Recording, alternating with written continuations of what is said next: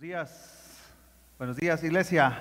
Qué bendición ah, compartir este tiempo con ustedes. Muchas gracias a todos los que hicieron su espacio, su tiempo para venir aquí a la bodega ah, y a los que nos siguen también en la transmisión ah, en sus casas.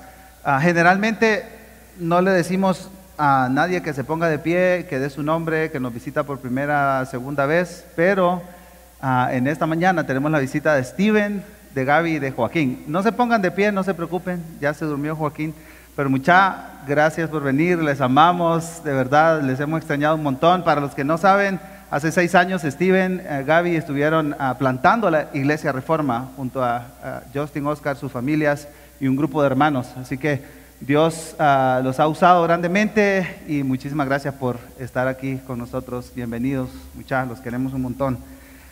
Muy bien, ah, llegamos a nuestra nuestro tercer sermón de la serie En Cristo, del libro de Colosenses, la carta de Pablo a los Colosenses. Así que ah, vamos a leer el pasaje de hoy.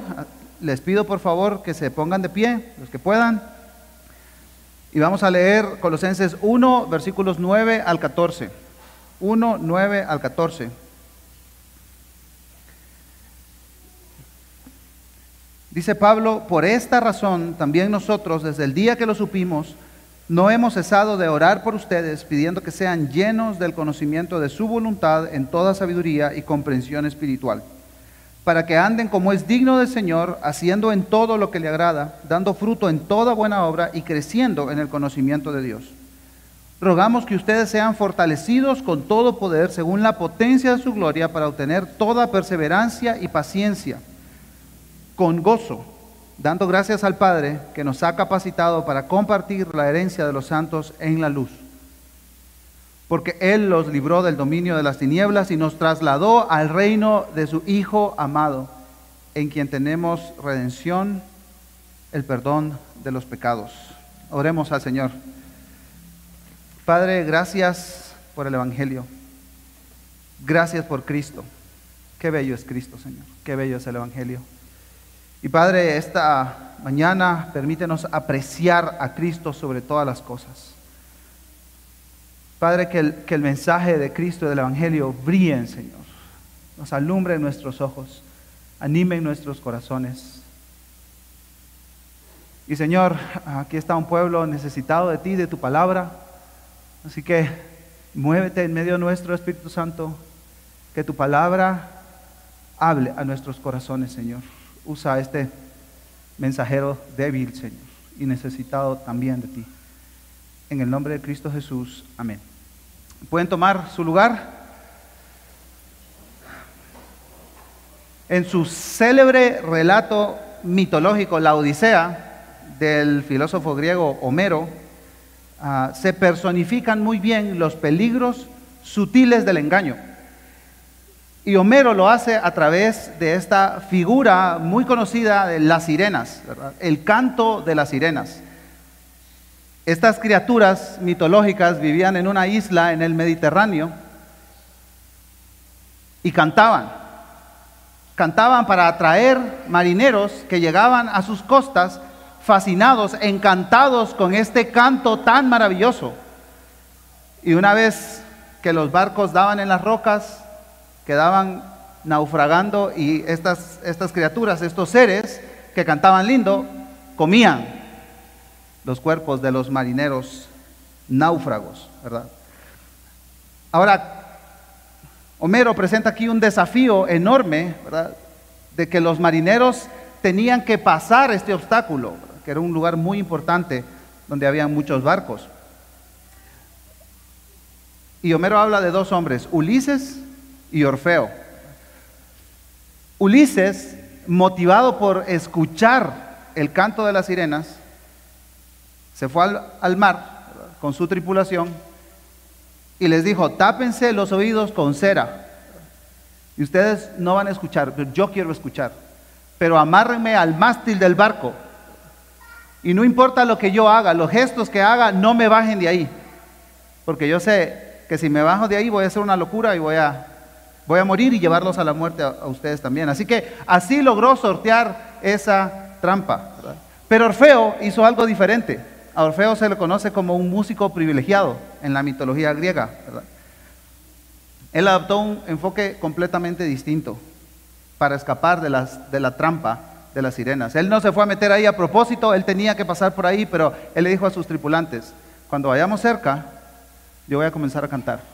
Así que se acercó a esta isla y comenzó a cantar y a tocar su instrumento. Y dice Homero que el canto de Orfeo era tan bello, era tan genuino, tan convincente, tan atractivo, que la música de las sirenas no tenía ningún poder sobre su tripulación. Yo creo que es una excelente ilustración para introducirnos en este pasaje. E, el canto de las sirenas ilustra muy bien las falsas enseñanzas que enfrentaban los hermanos en Colosa. Se, escucha bien, se escucha lindo. Y en este pasaje, Pablo hace hoy una oración por los colosenses, una intercesión. Y Pablo lo que hace es, no les dice a los colosenses, tápense los oídos para no escuchar eso. Él hace algo completamente diferente. Y comienza a cantar el bello mensaje del Evangelio. Para que los colosenses, fascinados por este mensaje, no caigan en el engaño de las falsas enseñanzas. Así que vamos a ver cómo Pablo eleva este canto, eleva la voz, le sube el volumen. Así que comencemos con el versículo 9, la petición, la primera petición que Pablo hace en esta oración de intercesión. Así que desde que supimos de ustedes, no dejamos de tenerlos presentes en nuestras oraciones. Le pedimos a Dios que les dé pleno conocimiento de su voluntad y que les conceda sabiduría y comprensión espiritual Pablo pide aquí dos cosas para los colosenses. Estas las encontramos muy evidentemente ahí en el versículo 9. En primer lugar, le pedimos a Dios que les dé pleno conocimiento de su voluntad y en segundo lugar, que les conceda sabiduría y comprensión espiritual. Comencemos con esta idea de la voluntad de Dios. ¿A qué se refiere Pablo aquí con esto? Varios estudiosos coinciden que la herejía colosense, como le llaman, algunos, era un sincretismo, era, era una mezcla de varias creencias, ¿verdad? Por un lado, se comenzaba a escuchar esa idea gnóstica de que la materia es mala. Entonces, puedes hacer lo que quieras con tu cuerpo, pero necesitas experiencias espirituales místicas. Por otro lado, está esta idea de las reglas y la religiosidad judía. Necesitas hacer, hacer, hacer, hacer, cumplir esta lista de reglas, de normas, de ceremonias, celebraciones. Así que ah, hay como una mezcla de todo esto que está escuchando, ¿verdad? Este, este, es el canto de las sirenas, ¿verdad? Se escucha bien, parece que, parece que está bien, porque, porque Cristo está metido ahí en medio. Cristo está metido ahí en medio también.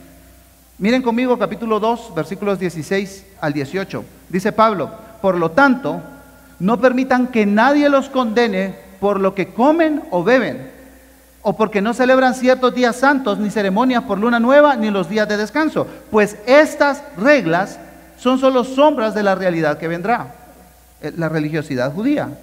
Y Cristo mismo es esa realidad. No dejen que los condenen ninguno de aquellos que insisten en una religiosa abnegación o en el culto a los ángeles al afirmar que han tenido visiones sobre estas cosas. Era un gran relajo el que había ahí. La herejía colosenses no estaba excluyendo a Cristo del camino de la salvación. Lo, lo, que sí hacían estos maestros es meter a Cristo en su fiambre religioso. De todo tiene esto. Su mensaje era Cristo no es suficiente. E, es bueno para comenzar tu experiencia espiritual, pero tienes que hacer algo más. Permítame ilustrar esta realidad que vivían los hermanos en Colosas con, lo que, con, algo que sucede en nuestros días. Unos amigos hondureños ah, estuvieron trabajando con escuelas de fútbol por muchos años en la India. Estaban predicando el Evangelio constantemente, ¿verdad?, al pueblo de la India. Ustedes saben que la religión hinduista tiene muchísimos dioses, ¿verdad? Y la oración, la petición de oración constante en sus cartas de estos amigos era, oren para que los que escuchan el Evangelio no pongan a Jesús en su larga lista de deidades. que ellos puedan ver la belleza de Cristo sobre todo otro Dios. Esa era la petición. Y la oración de Pablo apunta a contrarrestar este sincretismo, esta mezcla de creencias religiosas. Pablo entendía que los creyentes no necesitamos experiencias místicas, astrológicas, espiritistas para estar cerca de Dios, ni, ni, tampoco cumplir una larga lista de ritos religiosos para ser aceptados dentro del pueblo de Dios.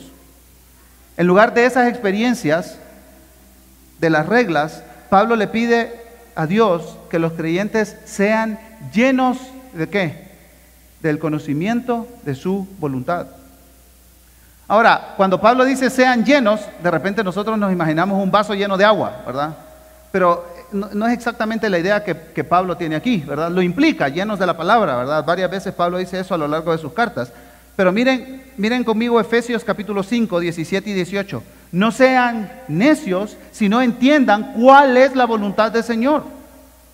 No se embriaguen con vino, en lo cual hay disolución, sino sean llenos del Espíritu. Entonces, Pablo ilustra la idea de llenura con el efecto del alcohol. ¿Qué, qué hace una persona llena de alcohol? Locuras, ¿verdad? Está controlada por el alcohol, está controlada por esta sustancia tóxica. Entonces, Pablo le dice que no los controle el alcohol, eso puede destruir sus vidas. al contrario, sean llenos del Espíritu Santo, sean controlados por el Espíritu Santo.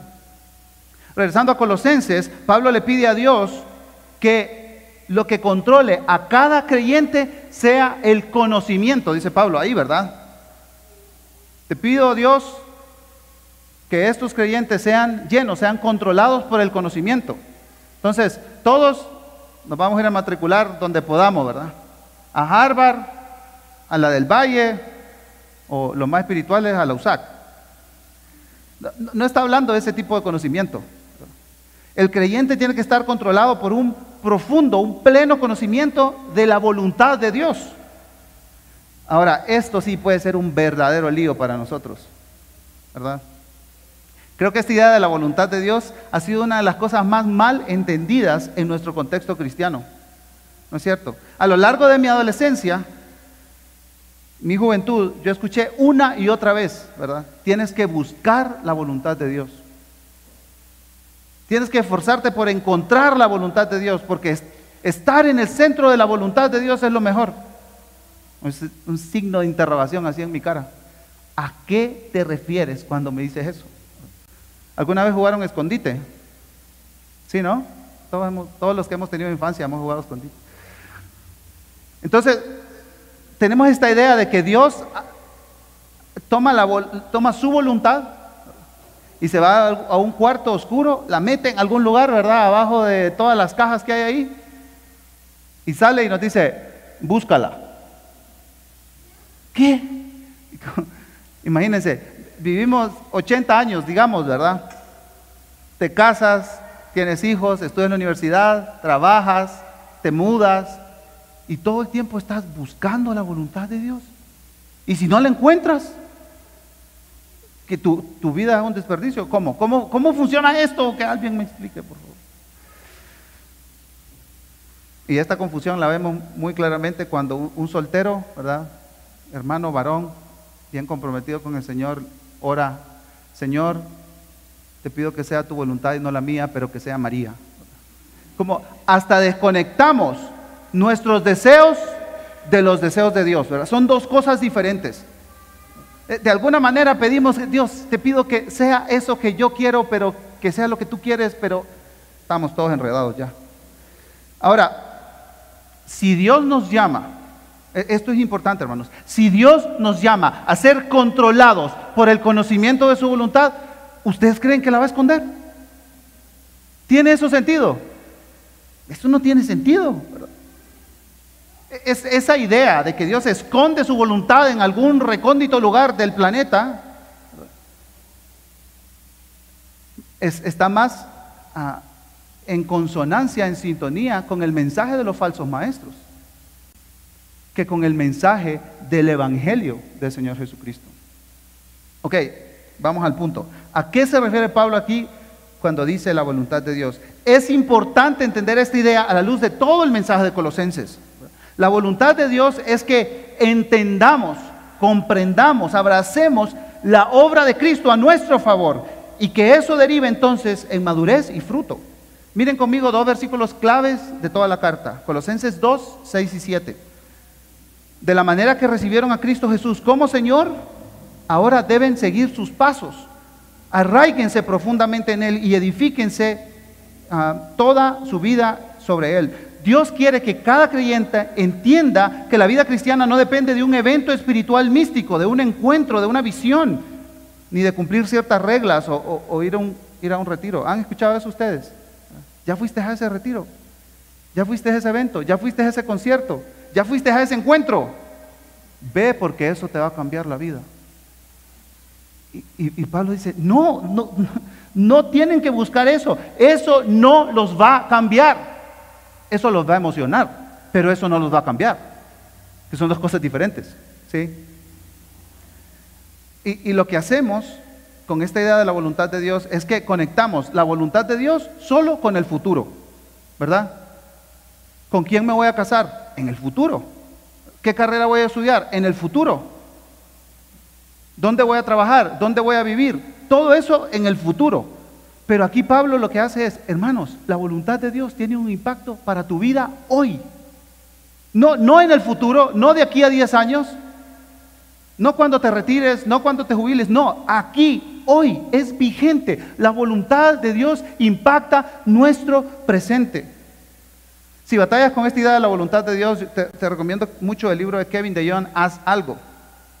Él cierra el capítulo 5 diciendo que la voluntad de Dios para tu vida no es muy complicada, pero hace una aclaración. Obviamente, vivir una vida cristiana es un trabajo duro y las implicaciones de seguir a Jesús no están detalladas en cada situación.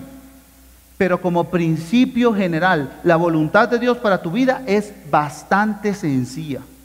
Sé santo como Jesús por el poder del Espíritu para la gloria de Dios. En otras palabras, si estamos profundizando en la obra de Cristo, si estamos viviendo para Él, muriendo a nosotros mismos, entonces estamos en la voluntad de Dios. muere para ti, vive para Cristo y después haz lo que quieras. Cásate con quien quieras, estudia la carrera que quieras, cambia de carrera si quieres. ¿Sí siguen la idea aquí, hermanos? No, es, algo, no es algo místico esto, ¿verdad? Esto de la voluntad de Dios. ¿Dónde estará? ¿Dónde estará? Y hay dos elementos más que Pablo une a esta idea. Sabiduría y comprensión espiritual. El apóstol Pablo pide por los hermanos que Dios les conceda sabiduría y comprensión espiritual. La palabra espiritual modifica las otras dos sabiduría y comprensión. Por un lado, la sabiduría es la habilidad de acumular, podemos decir, organizar los principios de las escrituras, y por el otro, el, entendimiento al que se refiere Pablo aquí es la aplicación de estos principios a la vida diaria. ¿Cómo, cómo aplico lo que, lo que estudio, lo que veo en la obra de Cristo, en las escrituras, a mi vida cada día? Para ponerla en práctica. Entonces, Pablo lo incluye como su oración a Dios, porque sabe que Dios tiene que obrar para que eso suceda en la vida del creyente. ¿Cuál es el resultado de esta petición? Veamos el versículo 10. Entonces la forma en que vivan siempre honrará y agradará al Señor y sus vidas producirán toda clase de buenos frutos. Mientras tanto, irán creciendo a medida que aprenden a conocer a Dios más y más. Hermanos, hermanas, Nunca, nunca, nunca el Evangelio se trata en primer lugar de obras. Bueno, un momento. déjenme corregirme, autocorregirme en esta frase. El Evangelio no se trata en primer lugar de nuestras obras, sí de la obra de Cristo. Pero no se trata de mis obras, pero siempre, siempre, siempre el fruto del Evangelio trae consigo obras. Por eso Pablo habla de el fruto aquí en el versículo 10, Este fruto, no, este fruto no viene de un esfuerzo humano, ¿verdad? Sino viene de comprender la voluntad de Dios. Comprender el deseo de Dios y ser gobernado por ella. Esto no lo tenemos que dejar pasar, hermanos. Es, es muy importante. Ah, primero lo primero, transformación de la mente. Transformación de la mente. Entonces, eso controlará todo lo que hacemos. ¿Por, qué estaba siendo tan popular esa herejía en Colosenses? Porque siempre estamos buscando el atajo, ¿no es cierto? ¿Cómo vas a crecer? ¿Dónde está el atajo? ¿Verdad? ¿Dónde me voy y me queda más cerca? No, dice, dice Pablo, su mente tiene que ser transformada, transformada en primer lugar, antes de pasar a los resultados, que es el fruto de esa vida controlada por la voluntad de Dios y conocer esa voluntad. Es interesante que ah, las conexiones que Pablo hace a lo largo de esta oración. En, la NTV ah, el versículo 9 comienza con la frase, con la palabra entonces. En la NBLA dice ah, ¿para qué? Está conectando lo que dice el versículo 9 con lo que dice el versículo 10.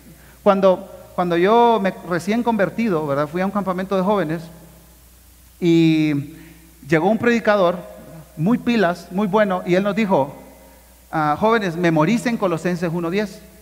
Entonces yo abrí mi Biblia en la antigua Reina Valera 60 y lo leí y yo dije, esto es lo que yo necesito. Esto es lo que yo necesito para, para mi vida cristiana. Había crecido toda mi vida en la iglesia, ¿verdad? Desde el nacimiento crecí en la iglesia, pero, pero yo, no, yo no miraba fruto, no miraba cambio. El Señor me rescató, me encuentro con este versículo y yo dije, voy a echarle ganas. Y ahí la Reina Valera 60, memorizando, repitiendo, ¿verdad? Para que andéis como es digno del Señor, agradándole en todo, llevando fruto en toda buena obra, creciendo en el conocimiento de Dios. Una y otra vez, me repetía, me repetía, me repetía. Y después de un tiempo, yo digo, ¿y, el, y dónde, dónde está el cambio? ¿Dónde, lo intenté con toda mi fuerza, con toda la sinceridad que pude. Yo, yo creo que aparte de mi inmadurez, ¿verdad? En ese tiempo, nunca yo conecté el versículo 10 con el versículo 9. Nunca. Le echaba ganas, lo intentaba. E, e, e, esperaba ser sincero en mi intento, ¿verdad? Pero hermanos, es imposible llevar a cabo el versículo 10 sin primero el 9. Primero tengo que ser lleno del conocimiento de la voluntad de Dios y que me conceda sabiduría, comprensión espiritual para luego ver el efecto de esa transformación a nivel de mis creencias, de mis convicciones.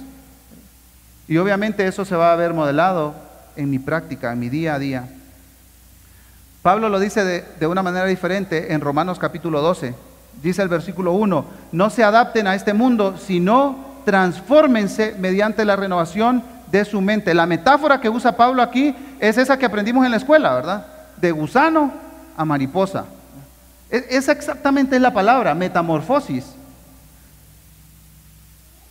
sean metamorfoseados, no sé si existe esa palabra, sean metamorfoseados mediante la renovación de su mente, que su mente sea transformada al exponerse a los deseos de Dios, a la obra de Cristo, y así, conociendo su voluntad, entonces vivan vidas dignas. Es este entendimiento de la voluntad de Dios, entonces nos lleva a estos resultados y, los vamos a enumerar, son cuatro. La forma en que vivamos siempre honrará y agradará al Señor. Nuestras vidas producirán toda clase de buenos frutos. Iremos creciendo y aprenderemos a conocer a Dios más y más. Si se fijan, comienza con el conocimiento y termina ¿dónde? En el conocimiento. Es un círculo, ¿verdad? Conocemos a Dios más, su voluntad, la obra de Cristo en la salvación. Entonces, agradamos a Dios entonces nuestras vidas dan fruto, entonces seguimos conociendo a Dios. Y es el círculo virtuoso, el círculo virtuoso. Con, esto, Pablo deja knockout, para los que les gusta el boxeo, a, los falsos maestros. E, ese mensaje queda tirado en la lona. ¿Por qué? Y, Pablo aquí ah, nos está hablando de transformación de transformación. acompáñeme al versículo 22 y 23 del capítulo 2. Miren lo que dice Pablo aquí. Esas reglas son simples enseñanzas humanas acerca de cosas que se deterioran con el uso.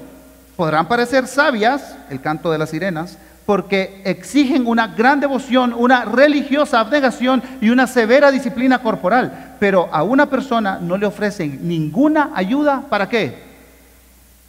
Para vencer sus malos deseos. Puedes tener cualquier experiencia que me vengas a contar. Puedes tener tus listas de reglas y normas bien ordenaditas, sabértelas de memoria, pero ¿sabes qué? Dice Pablo, eso no va a producir cambio. Eso no va a producir cambio. Las enseñanzas falsas no nos capacitan para vivir el día a día como hijos de Dios, comprender la voluntad de Dios. eso comienza un círculo virtuoso que redunda en una vida que agrada al Señor, llena de frutos, crecimiento y así sucesivamente. Y todo esto, hermanos, se comprueba con el versículo 11. Vamos al versículo 11 ahora. También pedimos que se fortalezcan con todo el glorioso poder de Dios. Ah, hace unos años estuve en, un país musulmán, ahí en el centro de Asia, y justo, justo era el Ramadán. Ustedes saben que el, Ramadán es esta celebración de los musulmanes ah, donde ayunan. Entonces, desde que sale el sol hasta que se pone el sol, no pueden comer nada, ni tragar saliva, ni agua, nada, nada. Nada puede pasar por su garganta. Entonces fuimos a una universidad, platicando con unos jóvenes turcos ahí, estudiantes.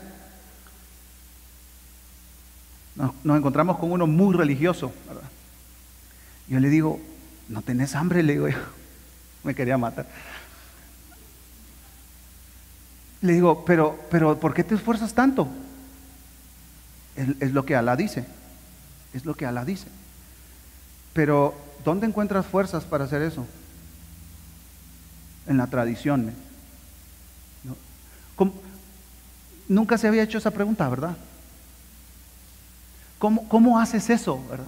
O sea, no es una idea de depender de Dios como el ayuno el, ayuno evangélico, el ayuno cristiano, Es, es una idea más de esforzarse por alcanzar la gracia, el favor de Dios.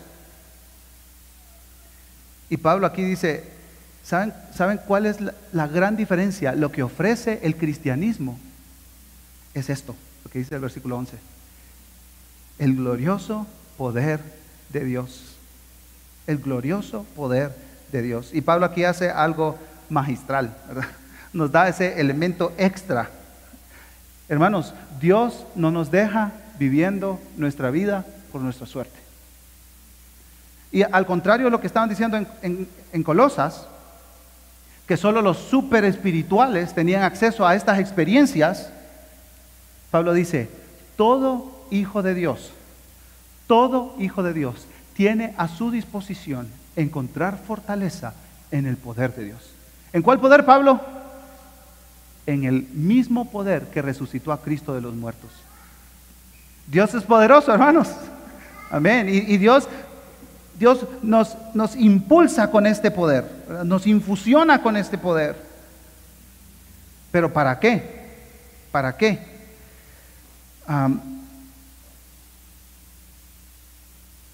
vamos a llegar a eso en el 11b. Pero antes, pensando en esta idea del poder, se me vino a la mente esta ilustración, que vas en la calle manejando tu carro, tu moto, y de repente te quedas sin combustible. Tu carro se quedó sin el elemento necesario para moverse. Entonces, tomas tu teléfono, llamas a la persona que piensas que te va a ayudar en ese momento y le dices, ¿sabes qué? El carro me dejó tirado ¿Dónde estás? Ah, le mandas la ubicación y en una hora llega el compadre con un camión cisterna lleno de combustible. Y tú quedas viendo, lo miras bajándose del camión y le dices, ¿y eso qué es? Y no me dijiste que necesitabas gasolina, pues. Te traje el camión cisterna, pues con dos galones eran suficientes. Hermanos, el poder de Dios es ilimitado para nuestro día a día. El poder de Dios es ilimitado para nuestro día a día. Ahora, ¿para qué? ¿Para qué necesitamos el camión cisterna? ¿Para qué? Miren el versículo 11. ¿Cuál es el resultado que Pablo pide a través de esta petición? Para que tengan toda la constancia y la paciencia que necesitan. Y, es importante para nuestro crecimiento que podamos entender cuáles son nuestros recursos. A nuestra disposición está todo el glorioso poder de Dios. ¿Para, qué necesitamos ese poder? Y hermanos, esto es lo que ninguna otra religión puede ofrecer. Esta es una de las cosas que ninguna herejía, ninguna actividad, ningún grupo de reglas puede ofrecer esto que Pablo está diciendo aquí. La, primera palabra, constancia, algunas traducciones ah, dicen perseverancia, y podemos usar esta idea también de resiliencia, ahora en, nuestros días no es muy famosa esa palabra, entereza, resistencia. Ah, esa, esa es la palabra, está enfocada en la circunstancia que estamos viviendo. E, ¿Estamos pasando una circunstancia compleja en nuestra vida? Hace mucho tiempo estás sin trabajo, o la pandemia llevó a la quiebra tu emprendimiento, o, algún familiar falleció, o, o está sufriendo una enfermedad que se está complicando, traigan el camión cisterna con todo el poder de Dios. Necesitamos esa, esa, fuerza para la constancia en la vida. Necesitamos todo el poder de Dios. Pero no solo esa constancia que se aplica a las circunstancias, sino también paciencia. En, el idioma original son sinónimos, pero aquí Pablo lo usa con dos propósitos diferentes. Perseverancia o constancia está enfocado en las circunstancias y paciencia está enfocado en las personas. Esta es la paciencia de la que habla el famoso antropólogo El Chavo del Ocho. Cuando su buen amigo Kiko le dice, cállate, cállate, cállate, que me desesperas. ¿Qué le responde el buen chavo? Es que no me tienen paciencia. Bueno, interpretó exactamente este pasaje. ¿Hay alguien en tu vida que te desespera? ¿Una persona? ¿O dos o tres o media docena? Pues traigan el camión cisterna. ¿Eres padre que batalla con hijos pequeños? A veces están... ¿Cómo pelean los hijos, verdad? ¿Cómo... no se duerme este patojo. Llevo dos horas intentándolo dormir y no se duerme, ¿verdad? Me lo llevo en el carro. Traigan el camión cisterna. Dios, necesito tu fortaleza ahora. Ahora. Necesito tu paciencia ahora, Señor. Porque yo no puedo. Yo no puedo. ¿Eres, un empleado con un jefe déspota? ¿Eres un hijo con padres sumamente demandantes e insatisfechos? ¿Tienes unos vecinos fiesteros?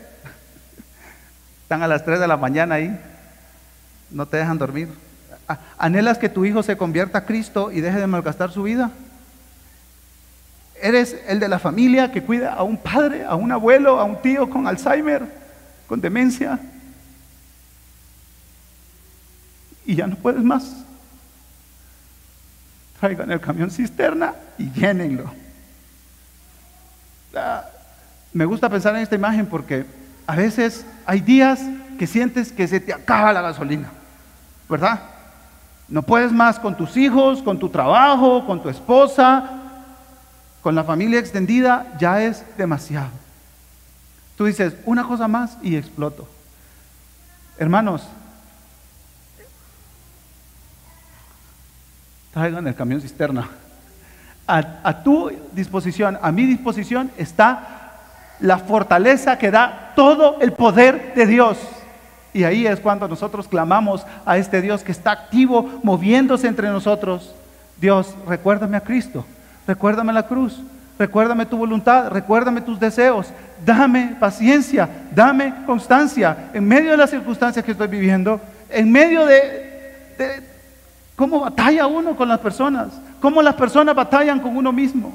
Señor, llénanos de tu paciencia.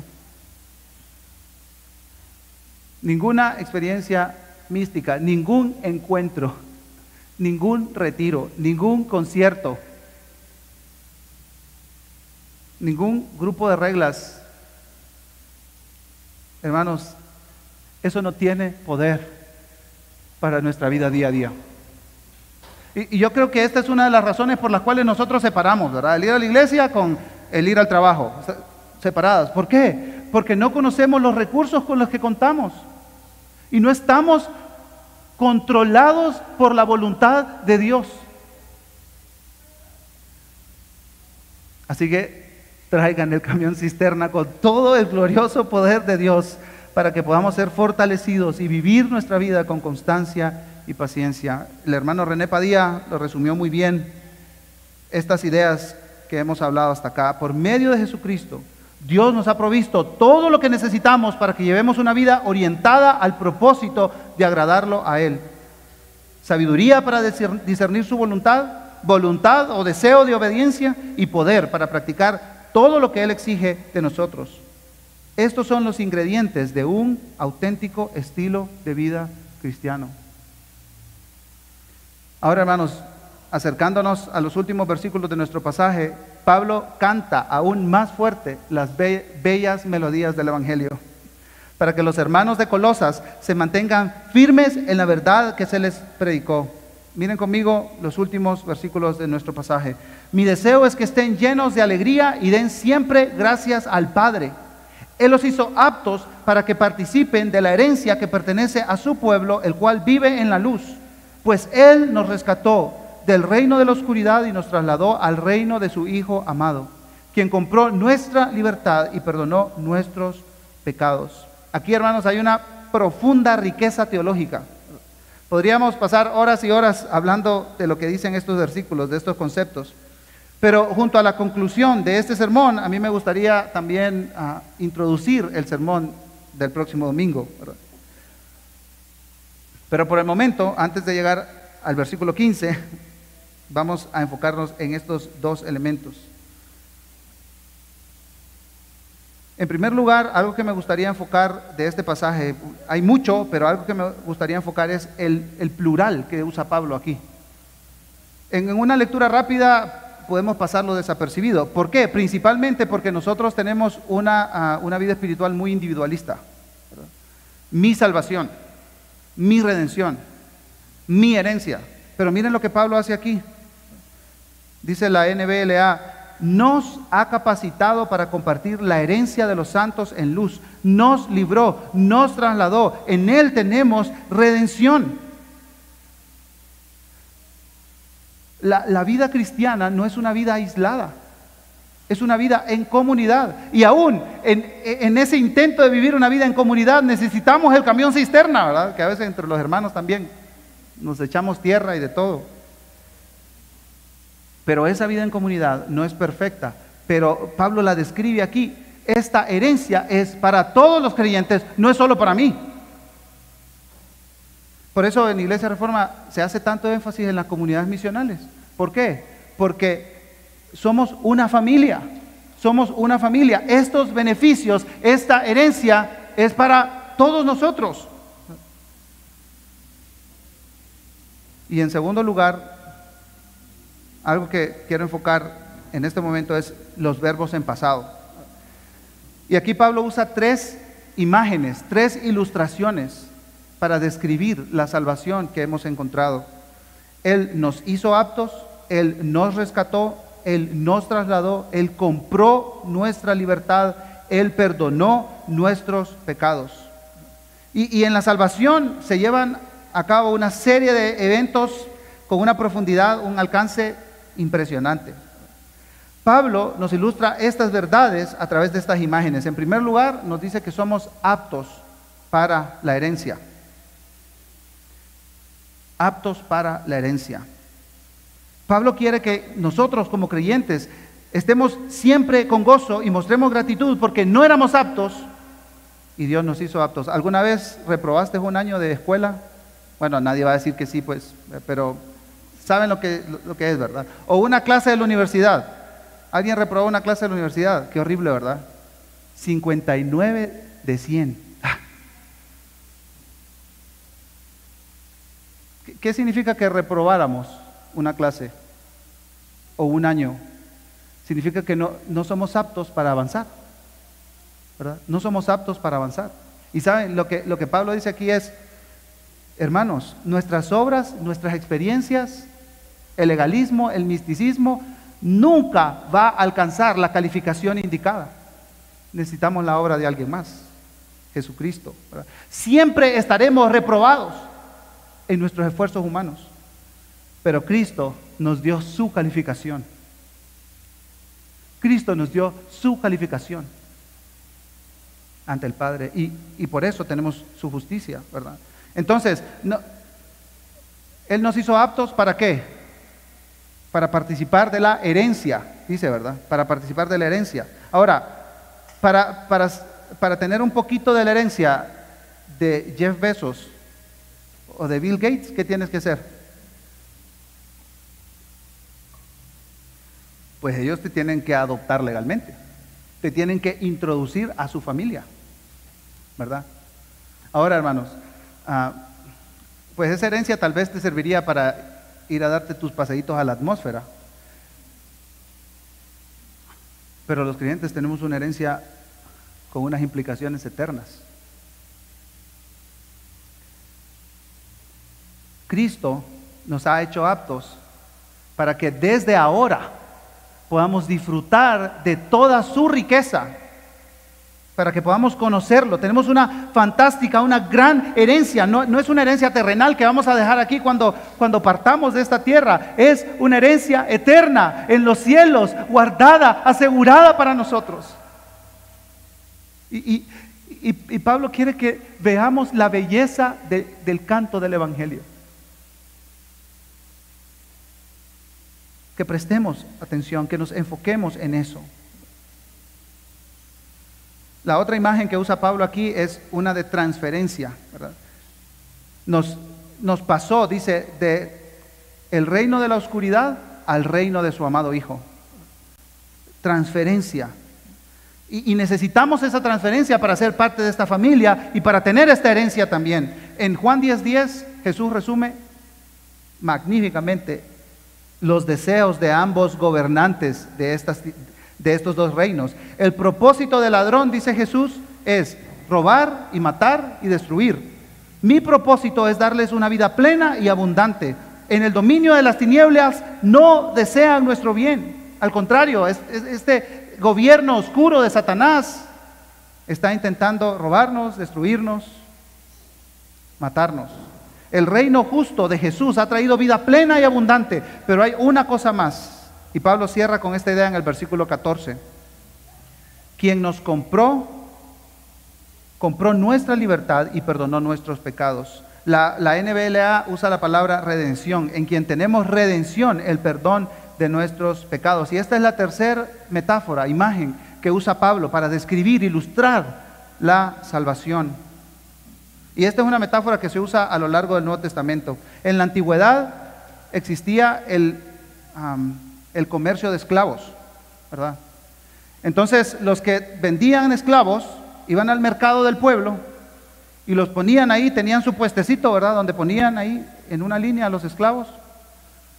Y llegaba el terrateniente o una persona que necesitaba un trabajador en su casa y comenzaba a ver, ¿verdad?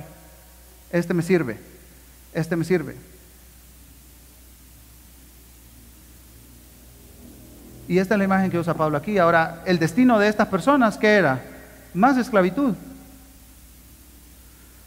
Pero Jesús, nuestro Señor, el soberano de este buen reino, llegó al mercado de esclavos, nos vio en cadenas destinados a la esclavitud y nos compró. Pero hermanos, la moneda de cambio que Jesús usó fue su propia vida. Y Él no nos compró para ser esclavos de un amo déspota, sino para ser libres, para obedecerlo a Él. Entonces, En esa compra nosotros pasamos a ser parte de una familia y a tener una herencia. No éramos aptos para ser familia de Dios, Él nos hizo aptos. Pertenecíamos al dominio de la oscuridad, Él nos trasladó al justo reino de su amado Hijo Jesucristo. Éramos esclavos, vendidos al pecado, pero Dios compró nuestra libertad y perdonó nuestros pecados. Mientras pasa el grupo de música para, para cerrar este tiempo juntos, hermanos, Pablo aquí anhela, desea que los creyentes en Colosas y nosotros también hoy aquí podamos escuchar fuerte y claro esta melodía del Evangelio. Esta melodía es mucho más bella que cualquier otra enseñanza, por, más exacta que se escuche. Así que ah, si no sabes cómo orar por un hermano, aquí tienes las peticiones que Pablo oraba por los creyentes. Que sean llenos del conocimiento de su voluntad, para que anden como es digno del Señor, agradándole en todo, llevando fruto en toda buena obra, creciendo en el conocimiento de Dios, fortalecidos con todo poder, para toda constancia y paciencia, disfrutando, estando gozosos, agradecidos por las bendiciones espirituales que hemos recibido de quién? De Cristo Jesús, nuestro Señor. Así que en circunstancias difíciles, tratando con personas difíciles, hermanos, traigan el camión cisterna y llenémonos de todo el poder de Dios. Sintámonos fortalecidos y animados. Pongámonos de pie y respondamos al Señor en oración. Señor, tú eres bueno, tu voluntad es buena, agradable y perfecta.